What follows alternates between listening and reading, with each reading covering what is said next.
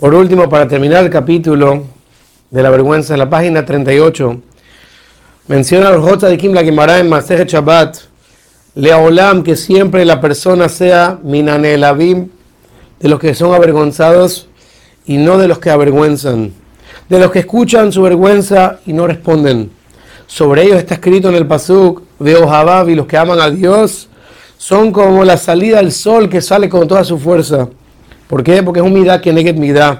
Ya que la persona se aguantó su vergüenza y se puso su cara blanca, por así decirlo, Hashem hará que su cara brille de la misma manera que cuando la luna vino a quejarse y dijo, ¿por qué el sol tiene que ser igual que grande que yo? No puede haber dos reyes con la misma corona. Y el sol se quedó callado. ¿Qué hizo Hashem? Achicó a la luna y al final el sol salió brillando. De la misma manera, el sol se quedó callado, aguantó su vergüenza y fue premiado.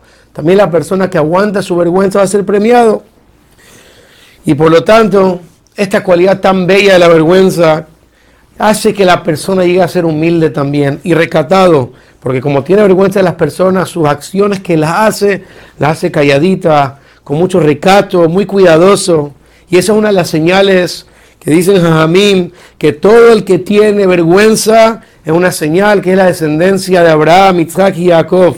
Significa que es una tendencia yehudí, de un judío, tener esta cualidad de ser calladito, por así decirlo, pasar desapercibido. Y como encontramos con el rey Shaul, rey Shaul, que cuando le querían dar el reinado se escondió. Y justamente cuando Hashem ve a una persona con esa cualidad de vergüenza, al final Hashem lo puso como rey de Am Israel.